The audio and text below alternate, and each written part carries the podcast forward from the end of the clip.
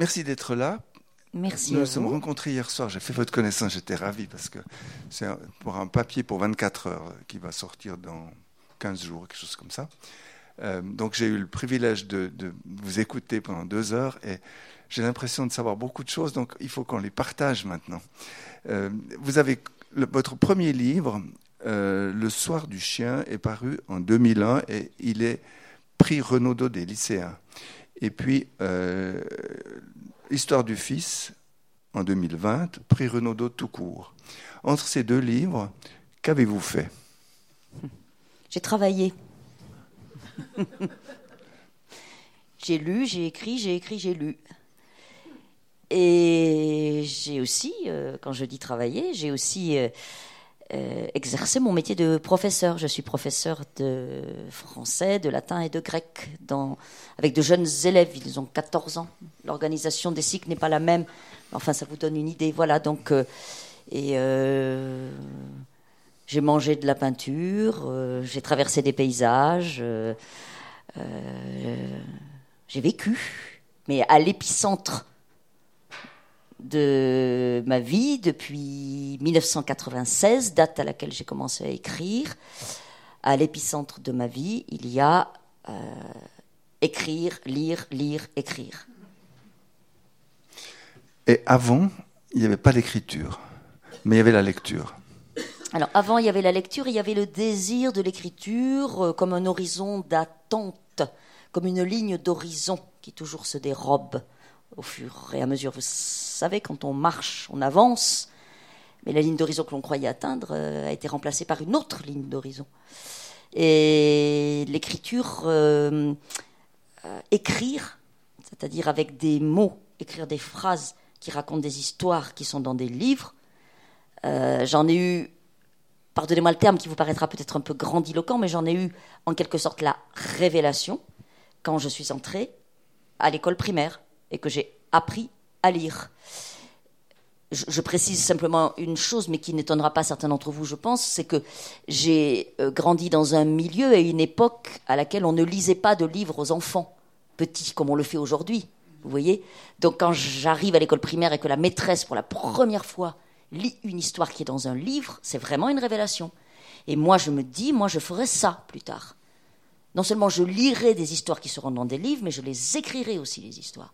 Mais je ne le dis à personne, hein, parce que dans le monde dans lequel je grandis, j'entends bien, je sens que ce n'est pas audible. Et il va, j'ai 6 ou 7 ans, quand on rentre au CP en France et qu'on apprend à lire, on a 6 ou 7 ans, et il me faudra très longtemps, puisque c'est seulement à 34 ans que je commencerai vraiment à écrire. Et avant ça, eh bien, euh, des études de lettres, euh, des diplômes, un doctorat, etc. Enfin, j'appelle ça tourner autour du pot. Vous voyez Hein, Voilà. Euh, avec le désir de l'écriture, mais pas de passage à l'acte. Je ne peux pas passer, je ne peux pas le faire, pour toutes sortes de raisons. Et puis, il y a un moment où je le fais, parce que je ne peux plus faire autrement. Et je n'ai plus arrêté depuis, puisque j'ai commencé en octobre 96 et je n'ai jamais cessé d'écrire depuis. Alors, avant qu'on parle de livres, Oui. vous êtes né dans une famille de paysans, Oui, fermiers d'abord, qui ont acheté leur ferme oui, dans un endroit perdu, oui. à 1000 mètres d'altitude, dans le Cantal. Mm, Euh, votre grand-mère racontait des histoires, mais il n'y avait pas de livre à la maison. mm, Et vous, êtes, vous faites des lettres classiques, mhm. euh, latin-grec. C'est c'est particulier. Alors, les filles de votre village n'ont pas fait ça. Alors, les, les- les filles de mon milieu, de ce milieu paysan-là, c'est-à-dire petits propriétaires de petites fermes à 1000 mètres d'altitude, élevage, hein, on a des vaches et on fabrique du lait. On fabrique du lait, on fabrique du Saint-Nectaire. Ou bien du Cantal. C'est l'un ou l'autre. hein, euh, ça dépend des zones. Mais enfin, c'est. Voilà. hein. Euh, donc, euh, dans ces, zones-là, dans les années. Moi, je suis né en 62. Hein, donc, mon itinéraire est extrêmement sociologique. D'ailleurs, un certain nombre de mes livres s'en souviennent et travaillent cette matière-là. hein. Quand je dis sociologique, ça veut dire partagé par les femmes de ma génération qui sont nées dans ce milieu. Euh, quand on est dans ce milieu-là, dans ces années-là, si on est une fille, on sait plus ou moins qu'on ne sera pas paysanne. Tout simplement parce que les fermes commencent déjà à se regrouper. Et qu'une ferme de 33 hectares plus 18 hectares loués, c'était le cas de mes parents, vous voyez, ça faisait 51, eh bien, ça ne va pas faire vivre trois ménages. hein. J'ai un frère et une sœur. Donc, si quelqu'un reste, c'est le fils. Si quelqu'un reste, hein, parce que c'est pas forcément le cas. hein. Entre euh, la fin des années 60 et aujourd'hui, en France, le regroupement des fermes a été massif. hein. Dans une petite commune comme celle que je connais bien, dans laquelle je suis né, le nombre de fermes a été divisé par six. Voyez Hein, Là où vous aviez six fermes, vous en avez une. Voilà. Donc, euh, toutes les filles, la plupart des filles sont parties. Elles sont parties, pas forcément loin, mais au moins dans un système urbain ou périurbain. Elles sont devenues souvent euh, aides-soignantes, infirmières, euh, sont rentrées à la poste, elles sont rentrées à la SNCF, etc. Et celles qui apprenaient bien, c'était mon cas, eh bien, on pensait pour elles à un avenir d'institutrice. On n'appelait pas encore ça professeur des écoles à cette époque-là. voyez? Voilà, c'était ça qui était tracé. Le chemin qui était tracé, c'était celui-là. Mais latin, latin grec à Alors- Paris, c'est pas. Alors, voilà, ça, courant. voilà. Là où je commence à m'écarter un peu, c'est en effet euh, les lettres classiques et Paris, et surtout, surtout, écrire. C'est ça qui sépare. Mais alors, Bien plus que de faire des études. hein. lorsque vous êtes au pensionnat, Oui, vos, vos camarades oui, qui voient un pivot à la télé, alors que vous, vous regardez les matchs parce qu'au pensionnat, on ne peut pas choisir son programme. oui, j'étais interne. voilà. Mm. Vous disent, tu passeras à la télé. Donc, Absolument. Elle savait. Bah, Mais vous ne que, le saviez pas. bah, si vous voulez, moi, quand je suis, euh, euh, je suis une ancienne bonne élève, comme beaucoup de professeurs d'ailleurs. J'ai aimé l'école, euh, euh, elle me l'a bien rendue, et je suis devenue professeur. Donc, euh, été une bonne élève, j'écrivais des belles rédactions, vous voyez les rédactions qu'on lisait pour faire exemple, voilà. Et puis, je racontais aussi volontiers des histoires à mes camarades. On était internes, donc on avait des tas de moments où on pouvait, euh, vous voyez, euh, faire des petits groupes comme ça et se raconter des histoires au dortoir. Où, moi, j'imagine que certains ont été internes parmi vous. Hein. Et donc, je racontais des histoires, en effet. Je me souviens absolument pas de ce que je racontais, mais alors pas du tout. hein. Et, mes camarades, assez naturellement, si vous voulez, euh, celles qui n'étaient pas internes et qui voyaient la télévision chez elles. Parce que nous, on la voyait pas, les internes, on la voyait une fois par semaine et c'était la majorité qui décidait. Alors, c'était la grande époque des matchs de football de Saint-Étienne. On allait voir les matchs de football des Verts. Moi, je m'en fichais complètement des matchs de football. Mais jamais on aurait pu aller voir Pivot, évidemment, la, Mais certaines de mes camarades qui le voyaient à l'extérieur me disaient Toi, un jour, tu passeras à la télé. Donc, euh, apostrophe Bernard Pivot. Bon, euh, moi, j'en acceptais l'augure, si vous voulez, mais bon, c'est tout. Euh, je voyais pas tellement. Enfin, et ça me flattait, bien sûr. Hein, et je voyais bien que la manière que j'avais d'en user avec la langue, tant à l'oral qu'à l'écrit, avait quelque chose probablement de singulier. Probablement, en tout cas, qui. Qui euh, attirait, voilà, c'est ça, qui attirait l'attention, qui captait. Ça, je, le voyais, mais de là à me dire euh, à 16 ans ou à 17 ans, je vais écrire euh, un roman puis je vais l'envoyer à un éditeur, mais il n'y avait aucune connexion possible. Il n'y avait aucune connexion possible. Non, non. Et puis ensuite, j'ai fait des études de lettres. hein, et j'ai commencé à lire quand même des textes un peu sérieux, et ça vous intimide. Hein Vraiment, ça, c'est très important, ça, vous voyez. Euh, je, cite toujours euh, le cœur simple de Flaubert. C'est 30 pages, un cœur simple de Flaubert. hein. c'est la vie d'une servante. Eh bien, ce texte-là, encore aujourd'hui, pour moi, c'est ce que j'appelle le bréviaire absolu, vous voyez. hein. c'est euh, inaccessible, inépuisable. Et pendant très longtemps, ce type de texte et ce rapport-là à la littérature, qu'on a volontiers quand on est étudiant, vous voyez, a sacralisé une certaine perfection euh, face à laquelle c'était même pas la peine, si vous voulez, en quelque sorte. Voilà. Tout avait toujours déjà été écrit. Donc c'était pas la peine. Voilà. Il y avait ça aussi, une intimidation. hein. Voilà. Et vous ne lisez à ce moment-là pas d'auteurs vivants ou très peu? Très peu. Très très peu d'auteurs vivants. Mais alors ça, c'est certes dû à ma pusillanimité, mais c'est dû aussi au fait que les cursus pour les étudiants de lettres classiques, je ne sais pas ce qu'il en était en Suisse, hein, mais en France, quand vous étudiez hein, euh, les lettres classiques, alors on étudiait de la littérature française, mais on étudiait du latin et du grec à la, Sorbonne, hein, j'étais à la Sorbonne, à Paris, Euh, alors là, dans les programmes, il n'y avait jamais aucun auteur vivant. Ils étaient tous morts. Tous. Euh, oh, euh, oh, Il n'y avait aucun auteur vivant. Euh, voilà, Stendhal, Proust, Céline, mais les vivants, non.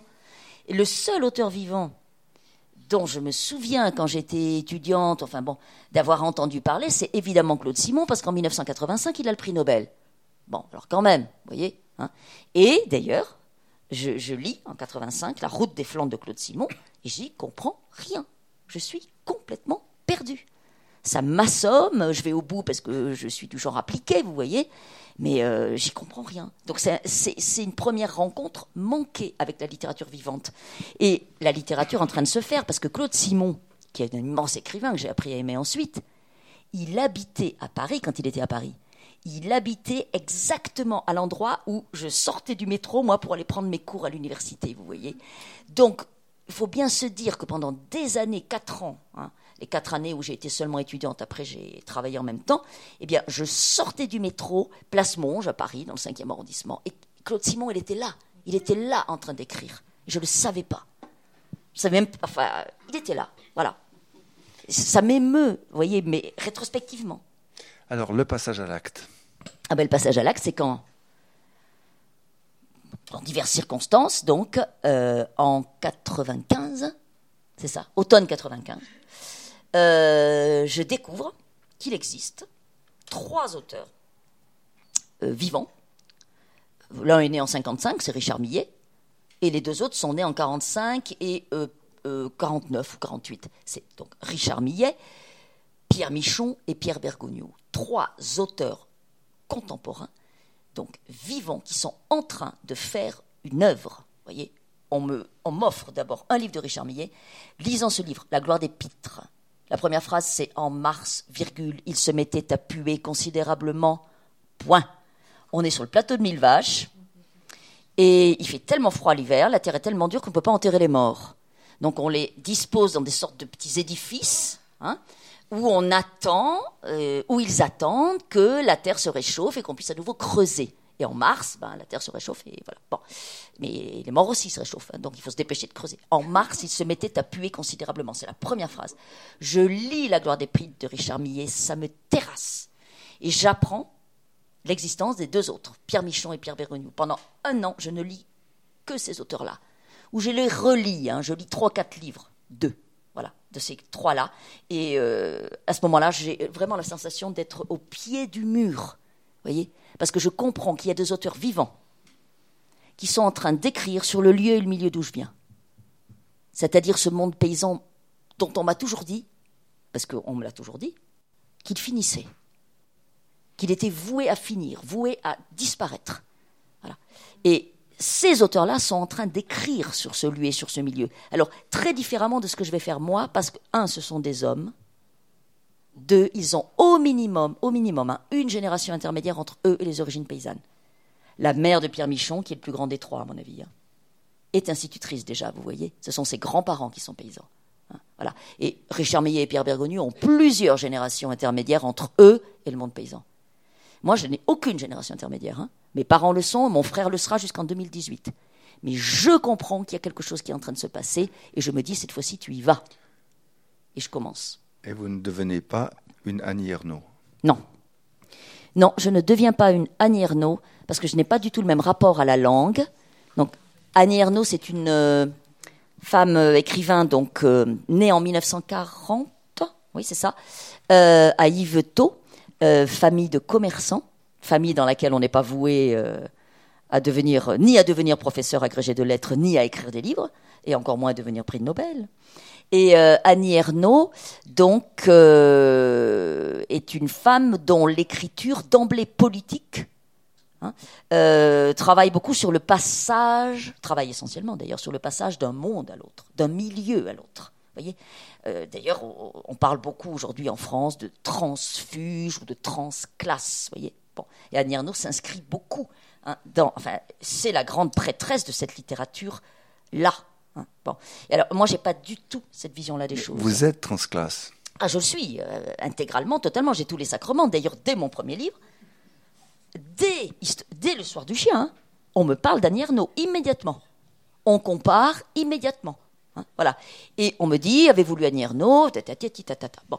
Et je mets un certain temps à comprendre. D'ailleurs, j'ai déjà eu l'occasion d'en parler avec elle. Hein. Je la lis, elle me lit.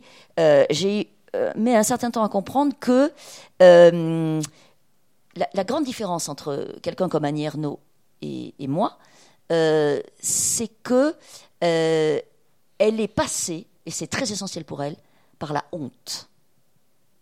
La honte d'avoir honte de son milieu. La honte d'avoir honte. Oui. Et je ne suis pas passée par la case honte. Jamais. Ni la première ni la Non, seconde. ni la première ni la seconde. Et même, j'ai presque, envie- je l'ai écrit d'ailleurs, donc je peux aussi le dire.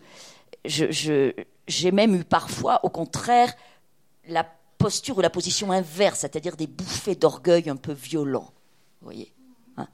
Euh, Bon, on fait comme on peut. D'orgueil? Oui, d'orgueil de, de d'orgueil parce qu'il y a une j'appelle les lignées qui m'ont précédé les minces lignées paysannes. Vous entendez le mot lignée hein? Je ne sais pas ce qu'il en est en Suisse, hein, mais en France, le mot paysan dans les années 70 c'était une insulte. Quand on traitait de quelqu'un de paysan, ça voulait dire plouc. C'était une insulte, c'était péjoratif. hein.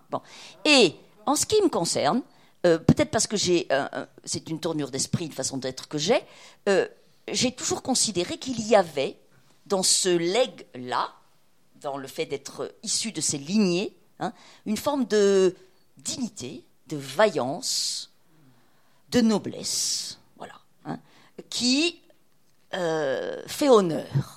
Voilà, vous voyez, c'est ça que j'appelle la bouffée d'orgueil. Hein, voilà. Bon, alors c'est pas disciple tout le temps.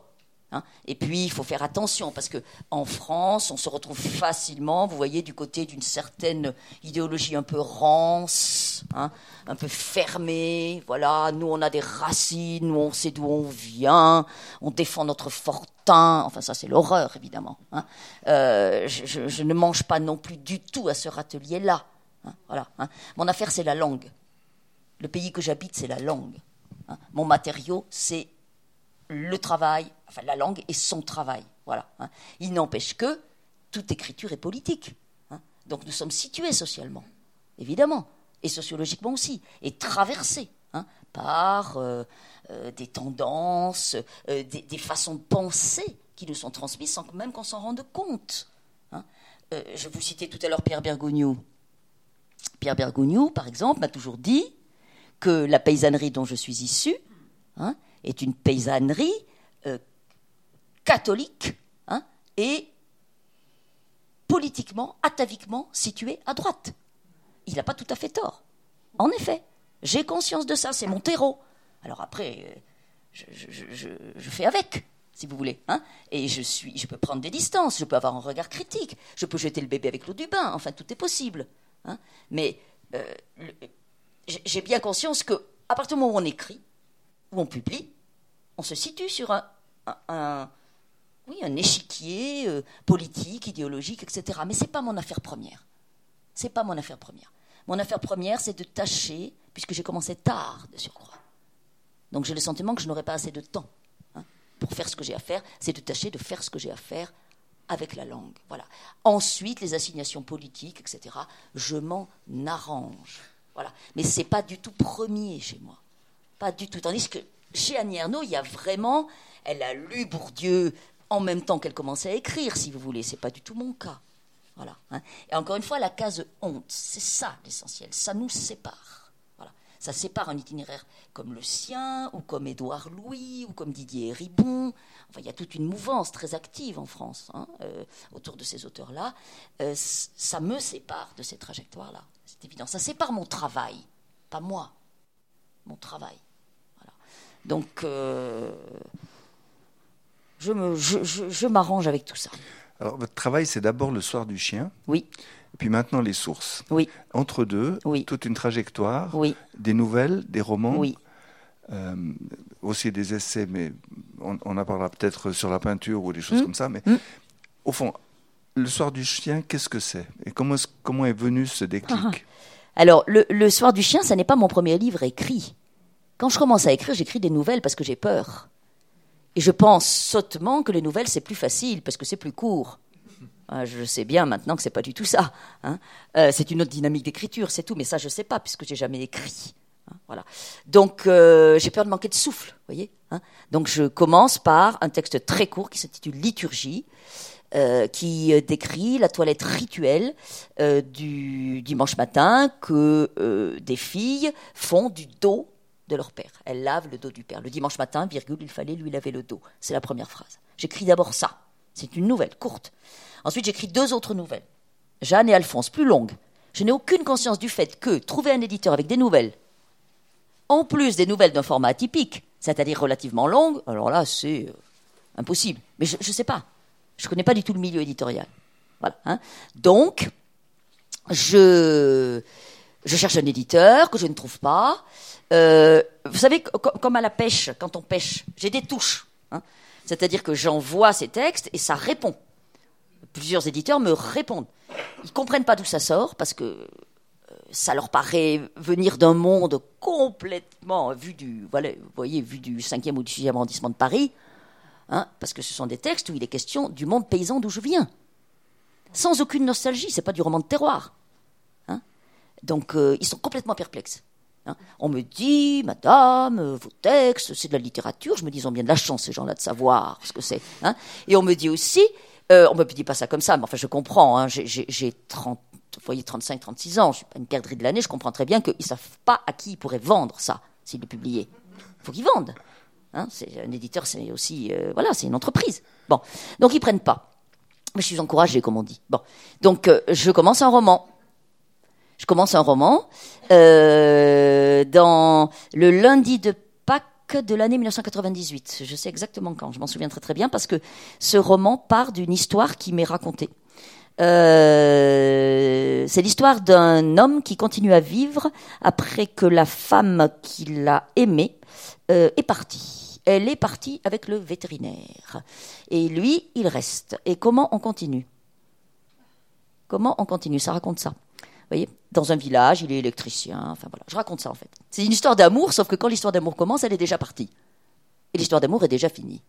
Voilà, donc c'est ça. C'est une histoire qu'on vous a racontée. Oui, c'est une histoire qu'on m'a racontée. Et toutes les autres, en suivant Oui, ça sera. Toujours des histoires Absolument. Soit qu'on vous a racontées, soit que vous avez vécu. Voilà, ou dont j'ai été témoin, dans lesquelles j'ai été impliqué de près ou de loin. Je travaille toujours, toujours à partir du réel. Je n'invente rien. Histoire du fils, prix Renaudot. Oui, bah, exactement le même processus. Histoire qu'on m'a racontée, histoire de famille, révélation d'un secret. ça n'a rien de très original. Hein. Mais c'est vrai. Ah, totalement. Je n'invente absolument rien dans l'histoire du fils. Et alors là, dans l'histoire du fils, il y a simplement une petite circonstance aggravante, si je puis dire, c'est que l'histoire du fils, c'est 2020. L'histoire que je raconte dans l'histoire du fils, elle m'a été non seulement racontée, mais aussi confiée, je vais vous dire comment, en 2012.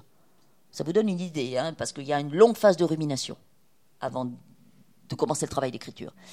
En 2012, révélation d'un secret de famille, dans une nébuleuse familiale euh, qui m'est extrêmement proche, qui me connaît depuis que j'ai 12 ans. En 2012, je n'ai plus 12 ans euh, depuis longtemps. Et j'ai déjà publié en 2012, vous voyez, puisque je publie depuis 2001. Et cette famille amie, très chère, très proche, dans cette famille, on me dit, on a déjà lu mes livres. On me dit, bah, tu vas bien nous la raconter. Exactement comme ça. Hein. Tu vas bien nous la raconter. Cette histoire-là qui nous arrive. Hein, avec la une révélation d'un secret de famille bien, bien dodu, comme sont souvent les secrets de famille. Voyez hein. Donc tu vas bien nous la raconter, me dit-on. Et on me la confie littéralement pour que je la raconte. Par écrit, évidemment, puisque j'écris. Pour que je fasse un livre. Il y a matière. Hein des secrets de famille et les histoires de dans famille. L'histoire du fils, il y a matière. Oh bah, il y a matière, c'est énorme. Mais ce qui est intéressant dans l'histoire du fils, c'est n'est mm. pas seulement l'histoire, c'est la manière dont vous la ah ben voilà. C'est pour ça que je laisse poser longtemps. Vous voyez? Je laisse décanter la matière. Il y a toujours trop de matière. Le réel est toujours beaucoup plus inventif que. Euh, enfin, invente toujours avec beaucoup plus de force et de talent que je ne pourrais le faire moi. Je dis toujours qu'il faut élaguer. Vous voyez? Hein, vous voyez? L'idée de tailler, d'élaguer. Parce qu'il y a trop. Hein. Il y a des éléments pittoresques, il y a des éléments romanesques, et moi je ne sais pas faire avec ça. Hein. Donc je vais attendre à peu près euh, quatre années à peu près. Donc je, ça ne veut pas dire que je Attends, ça veut dire que vous qu'est-ce que vous faites pendant en attendant? Je fais autre chose. J'écris un autre livre. J'écris Novi que je publie 2017. Voyez Hein, par exemple, voyez. Hein. Donc je j'écris, je lis, je lis, j'écris, confère-ci dessus, et je rumine. J'appelle ça ruminer. C'est-à-dire que, vous voyez, quand on me confie cette histoire, j'ai presque envie de vous dire, j'ouvre un fichier mental. Je- il y a des écrivains qui, qui ont des carnets. Moi, j'ai pas de carnet du tout. Je ne prends aucune note. hein. Je n'ouvre pas un petit carnet, vous voyez, avec. euh, euh, alors, le titre, je l'ai eu tout de suite. hein. Histoire du fils. Oui, c'est ma sœur qui m'a dit si tu racontes cette histoire, tu l'intituleras Histoire du fils. Je lui ai dit tu as raison. Donc HDF, là, fichier HDF, voilà. Mais je l'ai pas écrit dans un coin de, de mon ordinateur. Mais vous avez mémorisé tout ce qu'on vous a raconté? Alors, j'ai laissé faire le travail. C'est-à-dire que je sais très très bien que un certain nombre d'éléments racontés vont sombrer. Et ce qui va rester, ce sera le matériau d'écriture. Et il y en a déjà trop. Le tri, je laisse se faire tout seul. Système de décantation organique. Vous voyez? Voilà. Ça se fait tout seul. Voilà. Et ensuite, quand, pour diverses raisons un peu à tâtons, hein, je sens que je peux, j'appelle ça ouvrir le chantier, quand je sens que je peux ouvrir le chantier, j'écris un premier jet pour Histoire du Fils, c'est papier-crayon. Ça dure à peu près une année, et c'est là qu'il faut trouver la forme. Pour mettre en forme. Voilà. Et j'écris Histoire du Fils, et j'ai tout à fait conscience en l'écrivant que ce que j'écris n'est absolument pas chronologique. J'écris par scène ou par tableau plutôt que par chapitre. J'aime le mot tableau. Alors on est en 1919, on va partir en 1934, puis revenir en 1923. Et ça se passe comme ça quand j'écris, vous voyez, ça se fait comme ça. Tout ça entre 1908 et 2008. Et voilà, j'ai 100 ans d'histoire, c'est énorme. J'ai un siècle, et quel siècle? 14-18, 39-45, la grande histoire avec sa grand, hein, l'histoire avec sa grande hache, comme dirait l'autre, hein, traverse nos, nos petites vies à nous. hein. Nos vies sont totalement liées, on ne peut pas séparer histoire sans majuscule avec l'histoire avec la majuscule. Donc, je savais qu'il faudrait passer par tout ça, vous voyez. Donc, c'était énorme. J'avais un- une matière énorme. J'aurais pu faire 832 pages. Combien de générations? Eh bien, au moins trois. Voilà. J'aurais dit 4. Mais Ben oui, oui, oui, vous avez raison. Tout ça en 170 pages. Oui, Donc oui. vous, vous élaguez, élaguez, élaguez. énormément. Énormément. J'élague, j'écris des tableaux, euh, je crée une tension narrative et un rythme narratif par le fait que je ne raconte pas chronologiquement. Vous voyez hein Parce que, évidemment, j'écris d'abord papier-crayon. C'est pas chronologique ce que j'écris. Bon. Ensuite, j'engrange, c'est la deuxième phase, ce que j'ai écrit dans l'ordinateur. En retravaillant, bien sûr. Tout ça à voix haute. hein. Je travaille à voix haute. Je fais ça. Bon. Une fois que j'ai tout engrangé dans l'ordinateur, c'est facile de remettre dans l'ordre. hein, avec l'ordinateur, quelques clics, euh, couper, coller, pom, pom, pom. C'est très facile. Je peux le faire. Je ne le fais pas. Parce que je comprends que si je le fais, le château de cartes s'effondre. Il n'y a plus aucune dynami- dynamique narrative, ça tient plus debout. Alors je sais que ça va faire un livre en tension, que le lecteur va devoir s'accrocher. hein. Mais j'ai toujours fait ça. Oui, bien Il faut s'accrocher parce qu'il y a beaucoup de Oui. personnages en plus. Oui, il y a beaucoup de personnages, il y a des silences, il y a des choses qui ne sont pas dites, jamais d'explication, jamais de psychologie, pas de surplomb, pas de jugement, pas de pathos. Voilà. hein. Donc ça fait. euh, euh, c'est un peu acrobatique, j'en ai conscience. Alors, c'est pas juste pour enquiquiner mon lecteur, c'est pas juste pour faire la maligne non plus, c'est parce que c'est l'ordre organique du récit. Même pas l'ordre, le mot n'est pas juste, c'est sa dynamique organique. Voilà. Et je peux pas la, la toucher, sinon je casse tout. Alors à moi ensuite, bien sûr, de mettre des indices. Vous voyez? Un adjectif ici, un adverbe là, une proposition subordonnée. Voilà. Euh, changer un temps verbal, ce qui va permettre, bien sûr, au lecteur d'avoir face à lui un texte intelligible. Il ne s'agit pas de livrer euh, un, un brouillon, ça c'est évident. hein. Et assez tard dans le travail, tardivement vraiment, hein, d'un seul coup j'ai l'idée des dates. Je mets Ah, c'est pas dates. venu au début? Ah, pas du tout. C'est venu tardivement les dates. Et quand j'ai mis les dates, qui sont comme autant de titres de tableaux, si vous voulez, hein, j'ai eu quand même le sentiment là que ça dev- que l'horizon était plus clair, vous voyez, hein, même si j'avais encore une fois conscience que ce ne serait pas d'une lecture immédiatement donnée. Mais aucun de mes livres n'est d'une lecture immédiatement J'ai toujours fait confiance au lecteur. Le jour où, quand vous êtes au chantier, vous commencez à vous dire, il faut quand même que j'aide mon lecteur, il faut que je lui donne, euh, voilà, que, que, je lui fasse des petites concessions, parce que le pauvre, quand même, eh ben vous êtes fichu, hein, vous écrivez un produit, mais vous n'écrivez pas un livre. C'est pas la même chose. Enfin, pardonnez-moi de dire ça, ça, peut-être, euh, ça paraît peut-être un peu radical, mais je sais depuis 20 ans que je publie des livres qu'il faut faire confiance au lecteur. Euh, et puis, bon, les lecteurs qui n'ont pas envie, ils n'ont pas envie. Hein. si au bout de trois pages, ils trouvent que c'est incompréhensible et que bah, ils laissent tomber, c'est tout, ils ont le droit. Hein. les, librairies sont pleines de livres. Hein. bon, vous voyez, donc, euh, alors, une dernière précision au sujet d'Histoire du Fils, simplement, c'est que le livre commence avec un premier tableau. Euh, on est en avril 2008. 1908, excusez-moi. 1908, voilà. Et ce premier tableau, la matière de ce premier tableau est tellement terrible. C'est aussi une histoire vraie. Bien sûr. Donc je savais qu'il fallait, ça je l'ai su dès le début, hein, dès que j'ai ouvert le chantier, que ce livre n'existerait que si j'étais capable d'écrire ça, c'est-à-dire la mort d'un enfant, dans des conditions terribles, que je n'invente pas, ça s'appelle un accident domestique. Mais que vous ne décrivez pas. Que je ne décris pas non plus. Mais c'est quand même vers ça qu'il va, ce petit garçon-là qui se lève, hein, et dont les pieds euh, nus euh, euh, glissent sur le. C'est une très belle scène au début. Il va vers ça, il ne le sait pas, mais il va vers ça. Hein. Il a 4 ans et demi, dans la vraie vie, il en avait 2 ans de moins. Hein. Il faut raconter ça. Sinon, il n'y a pas de livre. Alors là, j'ai procrastiné, je peux vous dire. J'ai tourné autour du pot. C'est-à-dire que je savais qu'il fallait l'écrire. J'ai écrit tout le reste, travaillé tout le reste, déplacé mes virgules, mes points-virgules. Mais tant que j'avais pas écrit ça, je savais qu'il n'y avait pas de livre. Il n'y avait rien.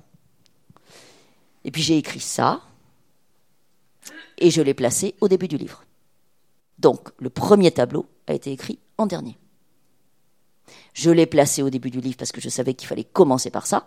Et ensuite, bien sûr, ça impliquait hein, de faire un certain nombre de, enfin, comment dire, de modifications dans le texte, bien sûr. Hein, voilà, hein. Ça créait des remous dans le texte, vous voyez. Hein. Donc il y avait encore du travail. Mais à partir du moment où j'avais le premier tableau, je savais que le livre pouvait exister. Vous savez, on peut être sur un chantier, j'appelle ça un chantier moi, d'écriture pendant un an, deux ans, sans être sûr que le livre existera. C'est ce qui est arrivé avec les nouvelles qui ont été remplacées par ça, oui. les sources. Absolument. Alors on va sauter. Oui. Il faut parler des sources, puisque c'est le livre que vous êtes en train de promouvoir en ce moment. D'accompagner, si vous permettez, cher monsieur. Promotion. Promotion commerciale. Je dis accompagnement. Oui. C'est tellement plus beau. Parce que vous êtes d'accord, nous sommes en compagnie là. Hein, voilà. Nous accompagnons un texte. Tout à fait. Et vous, vous, aimez ça en plus. Ah ben j'aime ça, sinon je ne le ferais pas. Ah ben, il y en a qui le font par obligation, mais c'est une autre ah, histoire. Ah, mais moi Alors, les sources. Euh, c'est un livre qui aurait qui, qui, mûrit aussi depuis longtemps. Oui. C'est une histoire vraie. Oui. Qui vous touche profondément directement. Et c'est pour ça qu'elle mûrit depuis longtemps. Voilà. Et puis, vous avez raconté à la radio l'autre jour hum. que vous étiez en train de faire tout autre chose, hum, hum. des, des, des, nouvelles comme, comme Histoire, que je vous recommande, euh, qui est l'ensemble des nouvelles. C'est l'ensemble des nouvelles que j'ai écrites, Histoire. Hein. Euh, où il y a l'histoire du. Justement, la toilette du dos du père, elle est là. Et, au milieu de cette écriture, alors que le livre est bientôt fini, euh, surgit. Alors ça, il faut que vous racontiez comment ça se passe. Oui. Surgissent les sources. Oui. Un jaillissement. Un jaillissement. Ça jaillit les sources. oui, donc la matière de ce livre qui s'intitule Les sources, qui est très court, hein, euh, pardonnez-moi parce que j'ai déjà employé cette expression tout à l'heure, mais elle a toujours déjà été là, je l'ai toujours eue. Là, j'ai toujours su euh, qu'il faudrait un jour, peut-être, peut-être, être capable de faire face à cette matière-là, de lui donner forme. C'est toujours la même histoire. Cette matière, c'est la violence. La violence. La violence euh, dans une cellule familiale. Le mot cellule est, très polysémique. Hein. Voilà. Bon. Et euh, donc, euh, après le. Histoire du Fils 2020, qui a eu le Renaudot, etc. Bon, bref. Donc un prix Renaudot, c'est une grosse, grosse, grosse visibilité, hein, d'un seul coup pour un livre, et puis aussi pour les livres qui ont précédé, et puis sur un auteur aussi. Voilà, bon. Et donc. euh, Même s'il n'y a pas votre photo dans les rues de Paris. oui, absolument, parce que j'ai. J'ai exigé que dans les rues de Paris, au moment où le livre a obtenu le, le prix, il y ait non pas ma photo, mais le bandeau qui accompagnait ce livre, euh, qui est un, un- un détail d'un tableau de Jacques Truffémus, un peintre auquel je tiens énormément, un détail euh, d'un été vert et bleu. Vous savez bien que les étés sont verts et bleus, voilà. hein. Et donc, euh, on avait mis de l'été vert et bleu dans les dans l'hiver de Paris, parce que le Renaudot, c'était l'hiver. Au lieu de votre visage. Bah oui, et franchement, il n'y a pas photo. Hein. Et puis, j'ai, euh, bon, je peux encore euh, demander ça, vous voyez. J'en ai profité, j'ai abusé du- de l'état de grâce du Renaudot pour dire je ne veux pas qu'on mette ma photo dans les rues de Paris. Je veux qu'on mette un morceau d'été, un morceau de tableau, de la peinture, la beauté du monde. C'est quand même autre chose, quoi.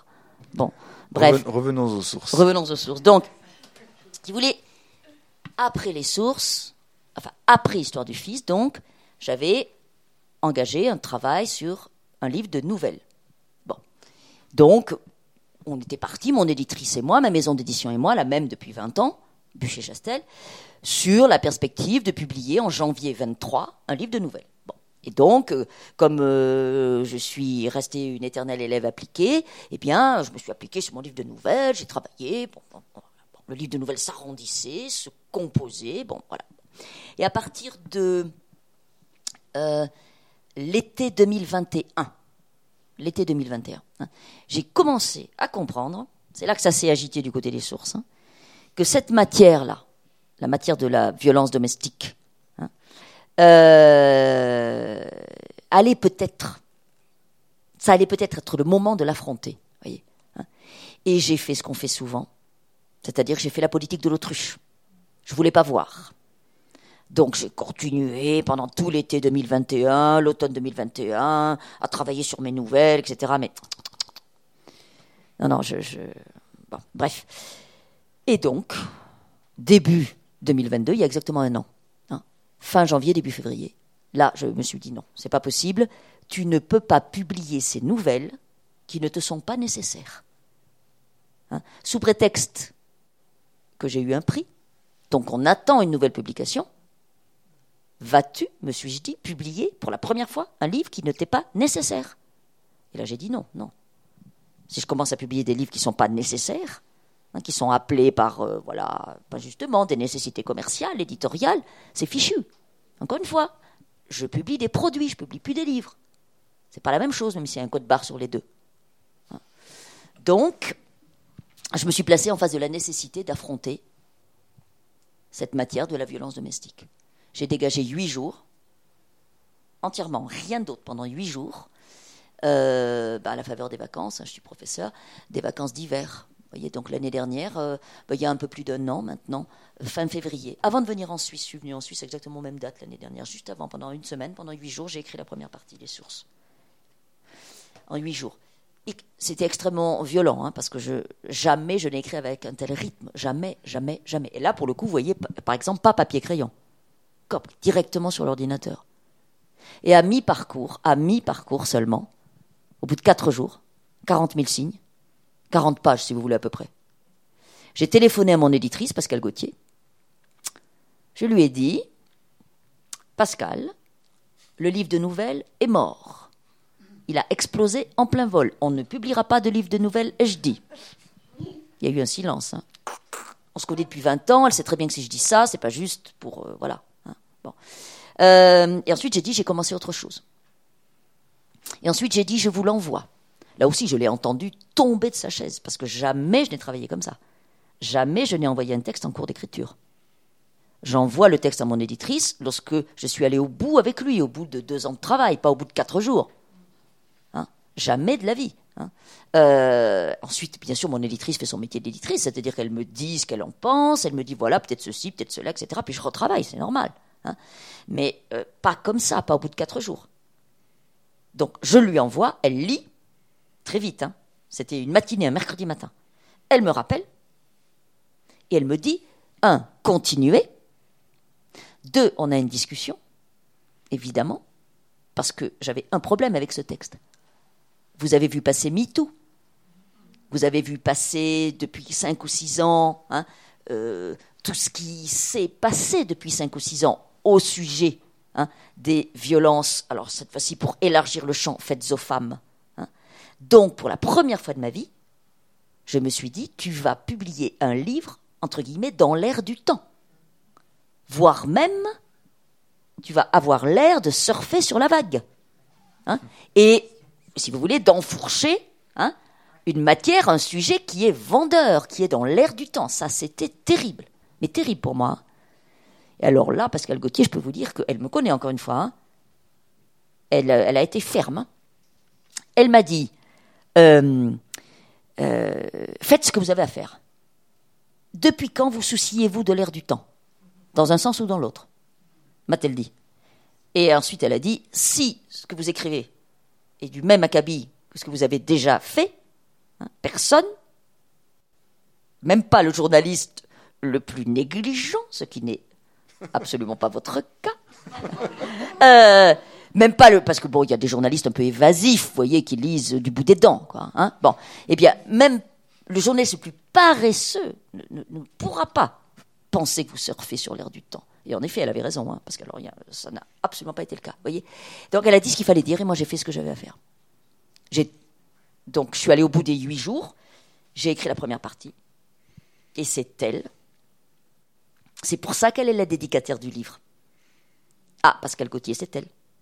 C'est elle qui, au mois de mars, quand je suis revenue de Suisse, m'a dit, cette fois-ci pas au téléphone, on s'est vu, hein. Elle m'a dit, vous devriez, vous devez, vous, vous devez, elle n'a pas dit vous devriez, elle a dit même il faut. Il faut faire entendre la voix du Père. La première partie, c'est le flux de conscience d'une femme. La deuxième partie, c'est le flux de conscience, la pensée, les ruminations du mari de cette femme. C'est-à-dire de celui qui est euh, à l'origine de la violence domestique puisque ça s'appelle comme ça. Hein. Voilà. C'est elle qui me l'a dit. Vous l'auriez pas fait? Et je ne sais pas. Je ne peux pas vous dire, je ne saurais jamais si j'aurais trouvé toute seule. Ce que je peux vous dire en tout cas, c'est que donc, entre le moment où elle m'a dit ça et le moment où je lui avais remis le texte, c'est passé trois semaines. Hein, dont une semaine que j'ai passée donc euh, en Suisse, ici, voyez. Hein. Voilà. Et puis deux semaines où j'ai repris mes cours, euh, j'avais beaucoup de, enfin, un emploi du temps très très très très chargé, etc. J'y pensais tout le temps, hein. Mais je ne savais pas où aller avec ces 80 pages. Je savais qu'il y avait quelque chose, hein. Mais où aller? C'est elle qui m'a dit qu'il fallait faire ça. J'aurais peut-être fini par le penser moi-même, mais j'en sais rien. Et quand elle me l'a dit, vous pouvez aisément penser que j'ai une certaine capacité d'objection. C'est-à-dire non, que non, on n'aurait jamais supposé ça. C'est-à-dire que on peut pas me faire aller où je... c'est difficile de me faire aller où je ne veux pas aller. Hein. bon, mais là j'ai compris qu'elle avait raison. Vous voyez, j'ai immédiatement compris qu'elle avait raison. J'ai juste dit euh, simplement que j'étais pas certaine d'être capable. Voilà. Hein. Et j'ai écrit la deuxième partie qui fait 40 pages, à peu près la moitié, à un rythme un peu moins violent, en cinq jours, bah, justement pendant les vacances suivantes. Hein. donc celles de printemps ou de Pâques. je ne sais pas comment vous les appelez. Voilà. Hein. Et la dernière, toute dernière partie qui est très courte, je l'ai écrite à l'Ascension. Et là, Pascal Gauthier m'a simplement dit au téléphone, il faudrait une clausule. Voilà. Et là, elle n'a pas eu besoin de me dire ce qu'il fallait mettre dedans, je savais. Qu'est-ce que c'est une clausule? Vous êtes grammairienne, c'est amoureuse de la langue. Alors, c'est une forme de conclusion. Voilà. C'est une forme de conclusion. Mais c'est moins définitif que le mot conclusion. J'ai presque envie de, vous voyez, c'est plus ça clôt quelque chose, mais c'est plus doux. Voilà, le, coup pré-narratif tombe moins. Euh, il reste une ouverture. Voilà, ça reste ouvert. Et quelque chose qui reste ouvert. Voilà, vous voyez hein, euh, Et là, euh, donc encore une fois, elle n'a pas eu besoin de me dire il faudrait raconter ça. Dans Je savais ce qu'il. Enfin, tout de suite, j'ai su ce qu'il fallait. Donc les dates, c'est les dates, c'est 1967, 1974 oui. et 2021. Oui. Vous aimez les dates? Oui, au fond, euh, elles sont très présentes dans mes deux derniers livres. Et pour le coup, là, à la différence de ce que je vous ai dit pour Histoire du Fils, j'ai eu les dates tout de suite. Immédiatement, quand j'ai commencé, il dort sur le banc, c'est la première phrase, j'avais auparavant inscrit la date. samedi 10, dimanche 11, dimanche 11 juin 1967. Et j'avais même l'exergue de Jean Giono, oui. un extrait de Colline, qui se termine par Il mord la source. Il, c'est un sanglier, Mort, la source. du verbe mordre. Voilà, la vous, source. et vous mangez la peinture, mais c'est une autre histoire. Oui, c'est une autre histoire, mais c'est la même. hein. On est d'accord. Absolument. Euh, comme le temps passe très vite, Oui. j'aimerais qu'on parle un tout petit peu Oui. d'autre chose que des sources. Oui. Euh, de Ramu. Ah ah, de Ramu. oui. Vous avez publié un petit livre Mm. aux éditions de La Guépine, Mm. une très jolie édition, euh, Les étés. Mm. Et j'ai repéré deux passages mhm. que peut-être vous pouvez lire. Oui, volontiers. Attendez, c'est le premier. Oui, c'est juste c'est ici. Voilà. Depuis là jusque là. D'accord, parfait.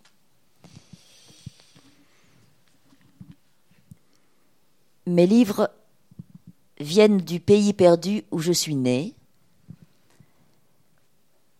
où mon frère et mes parents furent paysans jusqu'en 2018, au bord de la Santoire, dans la vallée de Dienne, creux de lisière entre Limon et ses alliés.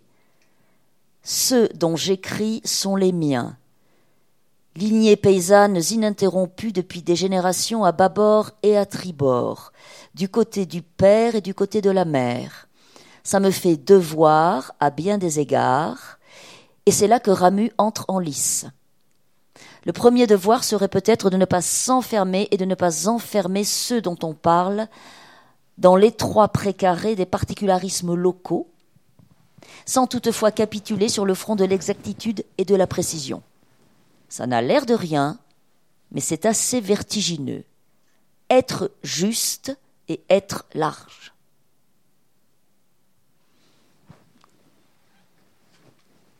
C'est Jérôme Mézot qui m'a fait. qui m'a offert les salutations paysannes de Ramu. Oui.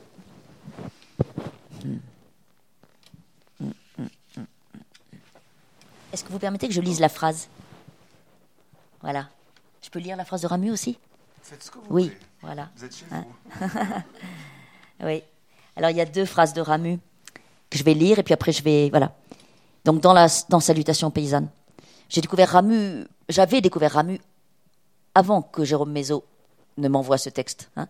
Mais nous sommes invités, Jérôme Mézot et moi, en de lointaines années, où j'étais fort jeune et lui encore davantage, euh, à parler l'un de Ramu et l'autre de l'auteur sur lequel j'ai fait ma thèse, qui s'appelle Henri Pourrat.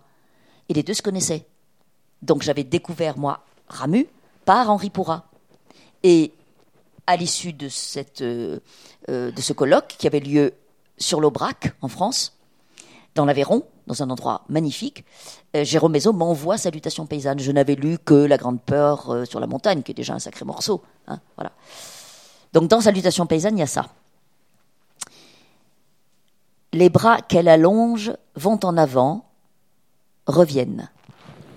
Les deux bras qu'elle tend ensemble, il faut savoir. L'une des mains glisse le long du manche poli par le frottement, l'autre tient le manche serré. Le coude remonte dans le mouvement d'avant en arrière qu'il a. Ensuite, elle donne un coup sec des deux bras. Ça, c'est la faneuse dans son pré. Hein? Il y a ça aussi. L'amour de la fille et du garçon. C'est un autre texte. Il ne disait rien. Elle ne disait rien. Il ne pensait pas à vouloir, il pensait plutôt à ne pas vouloir. Ça se passait comme hors de lui. Mais une faim s'était mise dans sa main, comme une faim devant le pain vient à la bouche. Tout est dit, ça c'est moi. Et rien n'est brandi, exhibé, explicité, asséné, galvaudé, mâché et remâché et recraché, embouilli, compassionnel et faisandé. Évidemment, c'est austère. Austère et jubilatoire. Ça oblige et ça colle au mur. Il y a là-dedans une sorte de violence, une radicalité, un abrupt, qui doit procéder de la géologie, de la géographie et du paysage. Alors j'ai pensé à ça en, en ayant lu les sources. Parce que j'avais lu ce livre Mm. quand il est sorti, et Mm. puis ça m'a rappelé ça, un écho. Oui. Et donc c'est votre manière. Oui, Est-ce qu'elle évolue d'un livre à l'autre? Oui. Oui, elle a évolué, oui. Comme ça ne se... Mais si, ça se voit aussi dans les sources. Elle a évolué depuis 25 ans. Donc j'écris depuis 96. Ça fait même plus de 25 ans. C'était l'automne 96. Euh, Elle a évolué parce qu'en vieillissant, je suis devenue capable de douceur. Ça n'apparaît pas immédiatement Dans, dans, les sources, ça saute pas aux yeux. oui, sauf que, ah, sauf que c'est pas pour dire, mais, mais, mais, dernière phrase des sources, D'accord. elle ne ferme pas les yeux, virgule, la lumière est douce. Et C'est bien la seule chose qui est douce. tout à fait. Non, non, j'exagère, Dans la première partie des sources, donc vous avez une mère. Cette mère, elle a trois enfants. Elle a deux filles qui commencent à galoper, qui sont vives, et elle a un fils qui a quatre ans. Et avec le fils, il y a des scènes d'une grande douceur. On sent que cette douceur est dangereuse aussi, parce qu'ils sont en danger. Tout le monde est en danger. Mais il y a des scènes d'une grande douceur entre le corps de cette mère et le corps du fils. Vous voyez, mais je vous accorde volontiers hein, que tout ça est menacé, la douceur toujours est menacée, c'est une conquête aussi. hein. Et au fond, euh, euh, je, je crois, vous voyez, que je peux me tromper parce que je suis pas du tout, je suis trop immergée dans mon travail d'écriture, hein, donc je suis évidemment pas le meilleur. Euh, c'est pas moi qui suis dans la meilleure position pour en dire quelque chose à cet égard, mais je crois que si quelque chose a bougé, c'est de ce côté-là. Vous en parlez comme d'un mouvement qui, qui n'est pas voulu. Bien sûr, ça me traverse. Voilà. bien sûr. C'est tectonique, c'est géologique, bien sûr. Hmm. Je dis, je dis volontiers hein, que. Alors, bon, l'Auvergne, le Cantal, les monts du Cantal, d'où je viens, sont un volcan géologiquement. hein. Un volcan endormi, mais un volcan. Si vous êtes déjà allé dans le Puy-de-Dôme, c'est tout voisin, vous avez. Alors là, vous en avez les volcans. hein. On les voit, c'est une véritable leçon de, gé- gé- de géologie à ciel ouvert, c'est insensé. Voilà. Donc euh, moi, je suis né là. hein, c'est pas, enfin, euh, le, travail géologique du paysage, euh, j'ai été plongé dedans dès l'enfance. Et j'ai eu la chance d'avoir un maître d'école qui nous disait deux, trois petites choses pas trop compliquées, mais qui nous étaient accessibles, qui nous faisaient comprendre hein, que le paysage dans lequel nous étions, le pays, j'appelle paysage le corps des pays, le paysage dans lequel nous étions hein, euh, euh, ne venait pas de rien. Voilà. hein, et que nous ne faisions, nous, qui passer. Il était là avant et il continuerait après. Voyez, hein. et ça, l'idée d'être seulement de passage et d'être traversé par des mouvements plus énormes, voilà, hein, euh, dont on n'a même pas la pleine conscience, ça m'a été inculqué dès, l'enfance et c'est très présent dans mon écriture et j'ai le sentiment que depuis que j'ai commencé à écrire, euh, j'écris une seule coulée, voyez, au sens géologique du terme, textuelle, une seule coulée textuelle. Voilà. Euh, traversée, travaillée, euh, parcourue de remous, de, voilà, et que de temps en temps, je prélève un morceau de la coulée et que ça fait un livre. Mais c'est la même coulée. Voilà. Avec ce que ça a de. de enfin, comment dire, j'ai- évidemment, vous l'entendez bien, hein, j'ai un désir éper- éperdu de maîtrise de la phrase. Mot à mot, virgule après virgule, virgule, point virgule, passé composé, imparfait, passé simple. Enfin voilà, je travaille à voix haute chaque phrase inlassablement. hein, et en même temps, je sais parfaitement hein, que je ne maîtrise pas hein, le- l'ensemble. voilà, il y a des zones d'opacité. C'est en Claude, Simon, voyez, dont je parlais tout à l'heure. Euh, il a la réputation parfois d'être un peu difficile comme auteur, mais son discours de réception du prix Nobel à Stockholm, qui est donc un texte très mince, qui a été publié par son éditeur, Minuit, c'est un texte magnifique, d'une limpidité sur l'écriture magnifique. Et il termine, Claude Simon, donc il reçoit le prix Nobel. C'est pas un perdreau de l'année. hein, et il a une œuvre énorme, magnifique. hein. Il n'a pas fini d'ailleurs, il a continué à écrire des livres magnifiques après. hein. et euh, jusqu'à très tard dans sa vie. Et il termine en disant que écrire, c'est avancer à tâtons sur des sables mouvants. À tâtons sur des sables mouvants. C'est exactement euh, euh, ce qui me traverse depuis, depuis, depuis toujours. Et j'ai vaguement le sentiment que si un jour je commence à savoir où je vais, hein, à avoir des certitudes, voyez, hein, à être tranquille, bah, ça voudra dire qu'il faudrait peut-être s'arrêter. Mais hélas, on ne s'arrête pas dans ces cas-là. Alors nous devons nous arrêter hmm. parce qu'il est 11 heures. Hmm. Est-ce que vous désirez intervenir On a encore quelques minutes? Euh, qui désire la parole? Isabelle a le micro. Merci, si vous pouvez dire votre nom avant la question. Hmm. Voilà, Francine Créta. Euh, moi, il y a juste une chose, mais je ne suis pas sûre d'être capable de formuler correctement ma question. D'abord, j'aimerais vous remercier. J'ai été beaucoup touchée, Merci. émue parfois. Hmm. Euh, vous terminez par avancer à tâtons sur des sables mouvants Hmm. et en même temps, vous avez commencé tard à écrire. Mhm, mhm. Parce que la plupart des gens qui écrivent disent j'ai toujours écrit. euh, Voilà. Et j'ai ressenti dans ce que vous nous avez transmis quelque chose de l'ordre de la, une forme de timidité ou de je- moi je peux pas me lancer, enfin comme si la littérature n'était pas accessible. Et la question que je me pose c'est pourquoi avoir donné tellement c'est comme si vous aviez placé la littérature très très haut, enfin que- comme je l'ai ressenti, c'est Mhm. peut-être et, et comme quelque chose d'inaccessible. Et pourquoi pas l'avoir considéré enfin, je, je, je me livre à l'écriture, je lis, j'écris. Je n'ai aucune prétention d'être euh, douée ou tout ça, mais enfin, je, je, je trouve que j'aime ramener l'acte d'écrire à quelque chose d'aussi humble et que mes tricots, que mes, de temps en temps mes plats. euh. Et pourquoi est-ce qu'il faut vraiment être euh, de ta- talent comme je, vous l'êtes pour, pour se permettre d'écrire?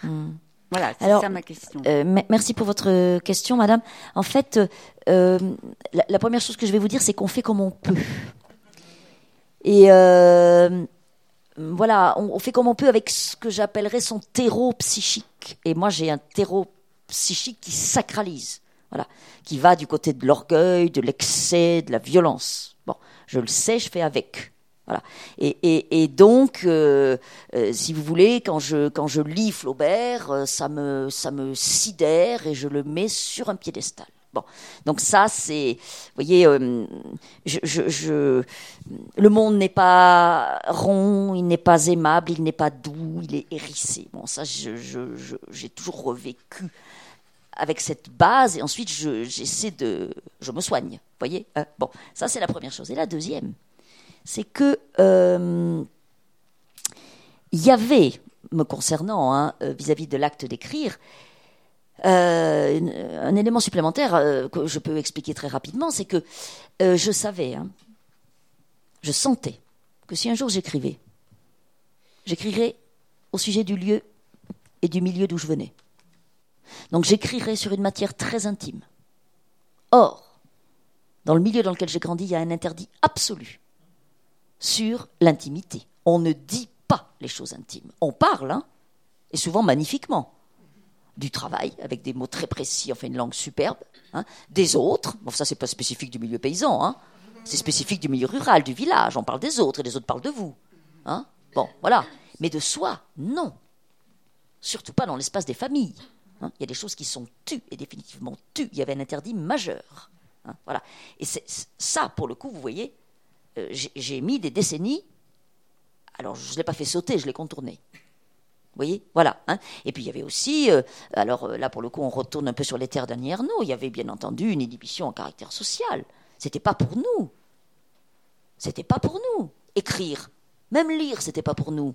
Quand j'étais enfant et adolescente, euh, on n'allait pas dans les librairies. Il y en avait très peu. On allait encore moins dans les médiathèques. Il y en avait très peu aussi. Le livre, c'était pas pour nous. Hein. Euh, et, et c'était pas pour moi non plus. Voilà. Donc, euh, je raconte dans les pays euh, cette inhibition énorme que j'avais avec les librairies parisiennes quand il fallait aller acheter les livres du programme. C'était une torture, vous voyez, hein, parce que je me sentais pas à ma place. hein. J'ai commencé à me sentir à ma place en librairie quand j'ai publié mes propres livres. Donc, vous voyez, il y avait un chemin énorme. Voilà. encore une fois, je, ne cesse de dire, depuis tout ce temps que je publie, on écrit les livres qu'on peut. Merci. Madame, attendez, le micro va vous arriver. je crois que c'est pour l'enregistrement, il faut le voilà. voilà. Merci Daniel Schwartz. D'abord, Madame, merci pour votre exposé qui est d'une clarté euh, magnifique. Vous accompagnez très très bien vos livres. je ne les connais pas et j'ai vraiment envie de les découvrir. Merci. J'ai une question. Les, les, les sujets, les, les histoires qu'on vous a confiées et, et, avec lesquelles vous avez écrit vos livres, euh, est-ce que les personnes qui vous les ont confiées vous ont-elles lues et vous ont-elles fait des commentaires et quels, quels sont-ils? Bien sûr. Alors ça c'est très important. Donc tous les personnages de mes livres ont été des personnes. Donc je n'invente rien, mais je réinvente. Je décale, je transpose, je fictionne, je change tout. Je brouille toutes les pistes. Ça, j'y tiens énormément. Moyennant quoi Les personnes qui sont devenues personnages se reconnaissent plus ou moins, mais sont très rarement reconnus par d'autres qui viennent leur dire Oh là là, mais ça tu l'as lu Oh, mais écoute, c'est pas possible. Vous voyez, je fais extrêmement attention à ça. Je, mon travail de fiction, de réinvention, je n'invente pas, je réinvente, tout est dans le préfixe. Eh bien, il vise justement, transformant les personnes en personnages, il vise à faire en sorte que la réception de mes livres hein, se passe sans, et ça a été le cas jusqu'à présent, voyez, hein, sans empoignade, sans heurts, sans rancœur, voyez, voilà. Et si je sens que c'est pas possible, eh bien, je laisse de côté le motif ou, la circonstance ou l'anecdote ou la matière. Si je sens que c'est pas possible. Ça, j'y tiens beaucoup. Je fais extrêmement attention, peut-être par pusillanimité d'ailleurs, hein, pour me protéger moi aussi, bien sûr. Hein, voilà. Hein. Donc, euh, ça, c'est vraiment une sacrée question, parce que dans mes premiers livres, je n'ai pas pris assez de distance par rapport au réel. Et il y a eu quelques petits problèmes de réception. Vous voyez hein Moins de la part de ceux dont j'avais raconté l'histoire que de la part des autres qui les connaissaient. Ah, ben oui, évidemment, évidemment. Hein voilà. Et ça, j'en veux pas. Je l'avais pas anticipé, je regrette encore de ne pas l'avoir anticipé alors que j'étais pas du tout, j'étais pas jeune. Hein. Euh, voyez, on peut pas plaider l'inexpérience, enfin, si dans une certaine mesure, mais voilà. Donc j'ai appris hein, beaucoup. Et à partir de 2008, à peu près, vous voyez un livre comme Les Derniers Indiens, par exemple, que je publie en 2008, les effets de reconnaissance pernicieux, j'appelle ça comme ça moi, euh, ne se produisent plus. Alors, mon dernier livre est plus délicat à cet égard, bien sûr. Mon dernier livre est plus délicat à cet égard. Et en ce qui concerne, si vous voulez, les personnes dont je pensais qu'elles pourraient être euh, blessées par ce livre, dont je pensais que ça pourrait être euh, pour elle difficile, ce livre, eh bien j'ai, pour le coup, pris les devants avec ces personnes, qui sont au nombre de deux ou trois, hein, auxquelles j'ai fait lire le livre, avec lesquelles j'en ai parlé auparavant. Voilà, j'ai essayé d'amortir le choc autant que faire se peut. Voilà. Hein. Bon, je ne dis pas que c'est, facile. Hein, voilà. Mais celui-là, pour le coup, si vous voulez, j'ai eu le sentiment que si je ne l'écrivais pas, tous mes livres, tous mes autres chantiers subiraient le sort du chantier du livre de nouvelles, c'est-à-dire explosera en plein vol. Hein. C'était une sorte de verrou. Et il fallait travailler à cet endroit-là. Donc, j'ai pris des précautions. J'ai fait du mieux que j'ai pu. Ça ne veut pas dire qu'il n'y a pas de difficulté de réception. Hein. Bon, jusqu'à présent, tout va bien. C'est à chacun de, prendre sa mm. Et de trouver sa place, vous voyez. Ce qui n'est pas toujours euh, simple. D'autres interventions, oui. Euh, Eva Antonikov. Euh, c'est pas une question, alors c'est plutôt des, remerciements. Et je voulais dire que je suis extrêmement sensible à votre travail sur la langue. Euh, d'une part, comme vous avez dit, vous élaguez, ça c'est magnifique. Mm. Et, d'autre part, il y a cette concision et le, vous, ciselez mm. les phrases et les mots Et juste pour prendre juste un exemple dans, dans les sources, mm. à la deuxième ligne, dans la deuxième phrase, je crois, il y a le mot visser. Et le, le, mot visser m'a tout de suite euh, interpellé. Il va revenir quelques fois plus loin dans le livre. Et en fait, on est dès, dès le début, dès la première, deuxième phrase, on est aussi vissé comme lecteur, mais on est aussi dans une euh, tension extrême. Mm. Euh, et bon, au, début, bien sûr, on ne sait pas où vous allez vous, où vous allez nous mener, mais on est, euh, en tout cas, c'est mon cas, mm. tout de suite, aussi grâce à ce choix, le choix de ce mot. il y en a d'autres, mais c'est juste un exemple. Merci, Madame. évidemment, hein, le pays que j'habite, c'est la langue. Hein. Donc le mot juste à la juste place. Et ce mot vissé, euh, j'ai pris un soin extrême à en user dans ce texte qui est très court. Hein. Et donc je savais qu'il y aurait des récurrences hein, de ce mot vissé. Hein. Et vous voyez, par exemple, le travail d'écriture, c'est pister le mot vissé dans le texte. Est-il absolument nécessaire là où il est Alors, nécessaire euh, parce qu'il draine de la tension, il draine du sens, et nécessaire à l'oreille aussi. Il faut que les phrases à l'oreille soient justes, qu'elles aient euh, le rythme et qu'elles aient le poids, qu'elles aient le qu'elles s'arrondissent suffisamment ou bien qu'elles cisaillent suffisamment l'air pour que la trajectoire du texte avance. Chaque phrase, chaque phrase. Ça, c'est le travail de lecture à voix haute.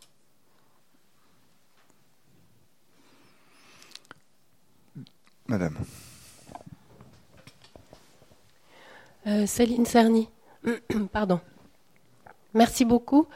Euh, j'avais une question par rapport à la deuxième partie du livre dans les sources, cette voix de l'homme. Euh, comme vous l'avez décrite, c'est vrai que on se dit que c'est une évidence et puis que c'était la chose à faire, mais au fond, c'est pas si simple. Pourquoi est-ce que ça vous a semblé juste et nécessaire de faire intervenir cette voix? On aurait pu penser de manière un peu simple que c'est pour euh, modérer le propos, pour faire entendre l'autre partie, mais c'est pas du tout ça en réalité. Je suis pas hmm. sûre d'ailleurs que ça adoucisse euh, les, les, circonstances. C'est plutôt le contraire, je trouve. Même si c'est fait avec beaucoup de retenue, donc voilà, comment, à quel mm. moment vous vous êtes dit, oui, c'est juste de faire ça, c'est nécessaire? Alors, je, me le suis dit, comme je vous l'ai dit tout à l'heure, quand mon éditrice me l'a dit. Voilà. Alors, là, encore une fois, je ne saurais jamais si euh, j'aurais fini par arriver toute seule à cette conclusion. Vous voyez? J'en suis pas certaine. Hein Mais je ne le saurais jamais, puisque elle m'a dit ça. Mon éditrice me dit, Marilène, il faut. Et alors là, pour le coup, immédiatement, je, me dis, elle a raison. Et je lui dis que je ne suis pas certaine d'en être capable. En revanche, quand j'ouvre ce chantier-là, donc euh, quelques semaines après, vous voyez, parce qu'elle m'a dit ça mi-mars, et euh, oui, largement quatre semaines après, puisque, pour tout vous dire, la date, dimanche 19 mai 1974, c'est la date de l'élection du président Valéry Giscard d'Estaing. Et en fait, j'ai ouvert ce chantier-là, la deuxième partie, un dimanche qui était un dimanche électoral, puisqu'on était en pleine élection présidentielle, nous, l'année dernière, à ce moment-là. Alors, je ne sais plus si c'était le premier ou le deuxième tour, mais on était en train de, d'élire ou de réélire euh, Emmanuel Macron, vous voyez. Donc, j'ai été euh, comme... Euh, quand j'ai ouvert ça, ce chantier, je me suis dit, ah, mais oui, dimanche électoral, élection de Giscard d'Estaing. Hein, parce que c'est tellement important, l'élection de Giscard d'Estaing, dans l'histoire des droits des femmes des rapports entre les hommes et les femmes. Le divorce par consentement mutuel, c'est Giscard d'Estaing. La majorité à 18 ans, c'est lui. Et Simone Veil, surtout, c'est lui. Vous voyez, donc c'est énorme. Hein donc je me suis dit, évidemment, c'est l'homme de la situation. Mais j'ai été aidé, là, vous voyez, par, euh, voilà, le, simplement l'actualité. Hein bon. Et, et j'avais dit, parce qu'à je ne suis pas sûr d'en être capable. Or, force m'est de reconnaître que sa deuxième partie a été moins âpre à écrire pour moi que la première. Peut-être parce que j'étais adossée à la première, que j'avais déjà la première. Voyez Donc j'avais moins le vertige du, du, texte impossible. J'avais déjà derrière moi cette voix de la mer. Voilà. Et alors, il s'agissait pour moi d'essayer d'approcher au plus près l'infinie, inépuisable complexité des êtres. Parce que cet homme-là, assurément, c'est un, un homme violent, c'est un tyran domestique. Hein. Mais c'est aussi, c'est aussi, par exemple, un homme passionné par son métier. Un paysan qui aime passionnément son métier, qui réfléchit à ce qu'il fait, qui essaie de, de percevoir, euh, enfin d'anticiper, vous voyez, hein, et qui comprend, qui sent que la question de la suite, de continuer à être paysan, est une question difficile. Il a 37 ans. Il anticipe. Et il sent qu'il n'aura pas de suite. Non seulement parce que le contexte de l'exercice de son métier de paysan devient de plus en plus complexe, et il le sent, mais aussi parce qu'il a, avec son propre fils, une relation qui est mal partie d'emblée. Hein. et c'est à lui que la responsabilité incombe, évidemment, de cette relation mal partie d'emblée. Il a un regard sur son fils qui est impossible. Hein. mais il est le père des filles. Et des filles, au sujet des filles, avec les filles, il entre à sa façon dans une relation qui est une relation de père à fille. Il a une forme d'affection pour ses filles. Il y pense quand elles ne sont pas là. On sent qu'il est fier d'elles. On sent qu'il anticipe le fait qu'elles vont faire des études, qu'elles auront une autre vie que la sienne. voyez? C'est là qu'il y a une trace de douceur. Et même chez lui, même chez lui. C'est terrible, hein, je vous l'accorde volontiers. C'est même difficile à entendre, et je comprends qu'on ne puisse ne pas l'entendre. Je l'ai dit tout à l'heure, hein, je donne du travail à mes lecteurs, mais je laisse une énorme liberté à mes lecteurs. Je comprends tout à fait que mes lecteurs ne puissent pas entendre le discours de cet homme, qu'ils aient envie de lui casser la gueule. Hein. on me l'a dit, hein, une lectrice me l'a dit un jour, hein. euh, il n'y a pas très très longtemps. Pas les hommes, vos lecteurs ne disent pas ça. Ah, vous nous faites passer un mauvais quart d'heure, mais on ne vous dit pas on a envie de lui casser la gueule. Non, c'est une femme qui l'a dit, qui s'est levée et qui a dit Moi, j'ai envie de lui casser la gueule, elle a dit. Et je comprends, je comprends.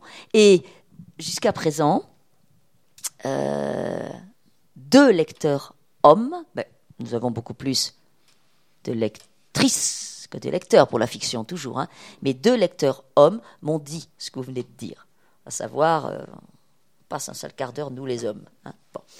Euh, voilà. Et cet homme, vous voyez, par exemple, on, apprend son prénom. On le connaissait déjà, hein. on savait déjà qu'il s'appelait Pierre. Mais là, il s'appelle Pierrot. Parce que la tante Jeanne, elle l'appelait Pierrot. Donc le même, là, ça a été un petit garçon qu'on appelait Pierrot. Hein? Qu'est-ce qui a. Quel est l'aiguillage dans la vie de cet homme qui a fait qu'il en arrive là où il en arrive? Ce qui est plus terrible pour elle que pour lui, je vous l'accorde volontiers. Mais voilà, ça, la littérature ne l'épuisera pas. Mais la place de la littérature, c'est de s'approcher de cette complexité-là. Vous voyez? Hein? De ne pas simplifier les choses, de ne pas les caricaturer et de ne pas juger non plus. Il n'y a pas de jugement. Une dernière question Oui, bien sûr que c'est très difficile. C'est très difficile. Je vous l'accorde. Euh, mm. Claude Terrain, j'ai une question en mm. fait, que je t'ai jamais posée. Mm. C'est lorsque tu as publié tes premiers romans mm. et que tu as commencé à avoir un certain succès, tu nous as dit que dans le Cantal, dans ton village, on ne lisait pas, on ne racontait pas des histoires. Quelle a été la réception? Est-ce que tes parents t'ont lu? Est-ce que les voisins ont lu? Quel a été l'accueil? La presse locale, je ne sais pas. Ce serait intéressant de savoir. Alors, euh, Claude Terrain, donc un des qui m'accompagne, qui est mon mentor quand je viens en Suisse. Sous l'égide de Claude Terrain, je viens en Suisse avec beaucoup de plaisir. Et hum, alors, hum, si vous voulez, moi, quand j'ai publié mon premier livre, j'avais 39 ans, aussi invraisemblable que ça puisse paraître. Je l'ai publié à Paris. Et je pensais que personne ne le lirait dans le Cantal. C'est loin. En plus, dans le Cantal, dans le milieu dans lequel j'ai grandi, dans le village, etc., Personne ne lit Le Monde, personne ne lit les critiques littéraires parisiens, absolument personne. Hein. Il y a un journal, la presse, La Montagne, qui est présent dans tous mes livres, qui est un quotidien régional, vous voyez, euh, qui a ses qualités et ses défauts, mais il n'y en a qu'un. Hein? enfin, non, je veux dire, on peut en avoir d'autres, mais euh, je n'ai jamais vu un autre journal que La Montagne chez mes parents. La Montagne et Paris Match. Voilà, bon, vous voyez? Bon. Et, encore une fois, dans, mon milieu, il n'y avait pas de livre, mais on n'était pas hostile au livre. Hein. Euh, mais euh, bon, mon père ne lisait pas du tout. Et ma mère, quand moi j'ai été plus, plus, hum, enfin jeune fille, puis ensuite jeune femme, etc., j'ai porté des livres à ma mère qu'elle a lus avec plaisir. Mais par exemple, vous voyez, il y, a, une bibliothèque très très bien qui s'est créée depuis une trentaine d'années à, à 15 km de chez ma mère. Là, enfin, l'endroit où vivait ma mère, là où elle allait faire les courses. En allant faire les courses, elle aurait pu s'inscrire à la bibliothèque et emprunter des livres. Et la bibliothécaire est une femme très accueillante, etc. Elle ne l'a jamais fait. Encore une fois, il y a un interdit, c'est pas pour nous. Bon. Donc, euh, moi, je publie mon premier livre, je pense que personne ne le lira. Dans la montagne, il y avait, il n'y a plus maintenant, il a pris sa retraite, un critique littéraire extraordinaire qui s'appelait Daniel Martin, qui fait un article dithyrambique. Tout le monde le lit. Le premier. Alors, pas mon père. Hein. Mon père et mon frère n'ont jamais lu un livre de leur vie, et donc ils lisent pas mes livres. Hein. Mais ma mère le lit, je vous prie de le croire. Je lui donne. Hein. Mais j'avais pas dit à mes parents que j'écrivais. Hein. Ma mère le lit, elle fait des commentaires. Et comme je vous l'ai dit tout à l'heure, dans ce premier livre, j'avais pas pris suffisamment de distance avec le réel. Donc ma mère, elle reconnaît des gens. Elle me dit quand même, quand même, quand même. Par exemple, je vous donne un exemple, l'épicière. Bon, l'épicerie, elle, est fermée aujourd'hui, hein, mais à cette époque-là, il y avait encore une épicerie, et c'était le cœur du village, vous voyez, c'était le lieu de vie, il n'y avait plus que ça. Hein. Bon, alors, il y a trois lignes, enfin non, j'exagère, 30 lignes sur l'épicière, c'est vrai que c'est un peu carabiné, mais je ne pensais pas du tout à l'épicière de ce moment-là, je pensais à une autre épicière hein, euh, qui avait eu dans mon enfance et qui m'aimait pas et que j'aimais pas non plus. Bon. Eh bien, l'épicière de 2001 l'a pris pour elle.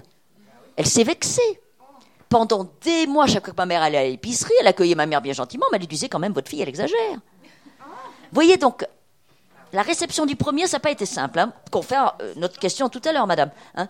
Donc, euh, c'est comme ça que j'ai appris après à prendre des précautions, vous voyez, euh, emprunter ce que j'appelle des voies détournées et mettre en place des stratégies de contournement et des rideaux de fumée.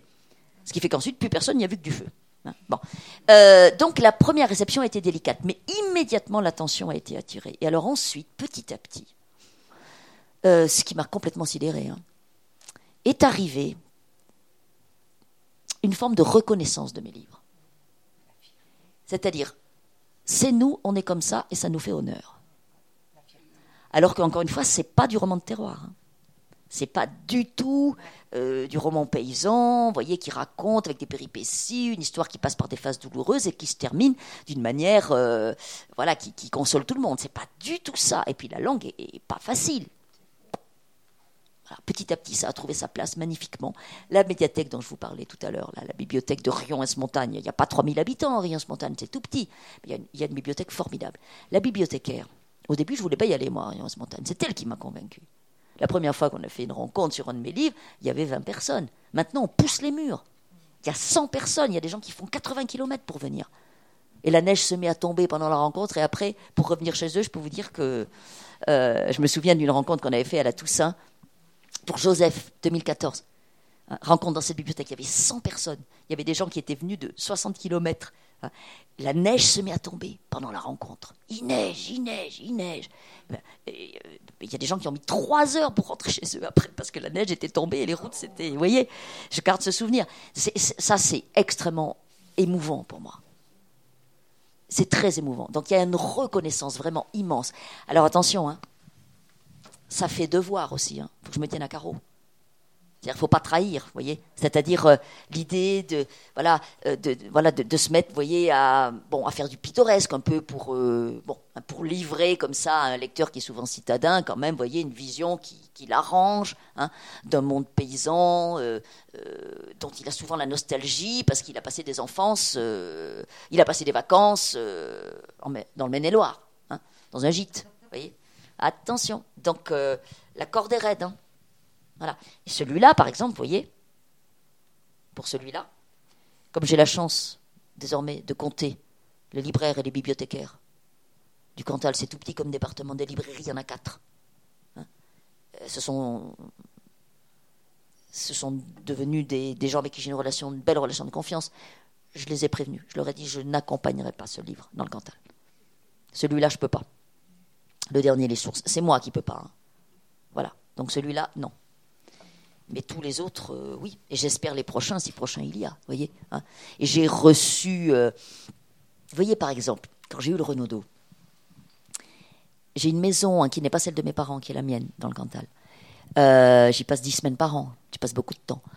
Et donc euh, j'ai un voisin qui est paysan, il est à la retraite maintenant, et puis il vient couper le bois, tout ça. Enfin, il, il, est formidable, il sait tout faire, donc on s'entend très bien, etc. Bon, bref, quand j'ai eu le Renaudot, il m'a envoyé un message, un SMS. Bravo, vous avez bien bossé. Et ensuite, il, écrivait Vous nous représentez et on est fiers. Et ben, des messages, j'en ai peut-être reçu 712, mais je peux vous dire que celui-là, j'y ai répondu tout de suite. Vous voyez? Mais je sais que c'est fragile. Je sais qu'il faut faire attention. Euh... Merci, bravo, vous avez bien bossé. Mais vous aussi. Et moi, j'ai rien fait, j'ai écouté. Merci. Euh... Merci à vous. Hein. Donc, vous allez signer vos livres. Volontiers. Voilà. Et on se réjouit de vous revoir cet automne. Et moi, je me réjouis d'avoir passé ce moment avec vous. C'est très, très agréable. C'est un lieu où on se sent bien. Et Merci. On peut dire que vous allez revenir pour le, le livre sur les quais. Oui. À Morges. Voilà, cet automne. C'est le 2 septembre. 1er septembre. Je sais plus. Merci.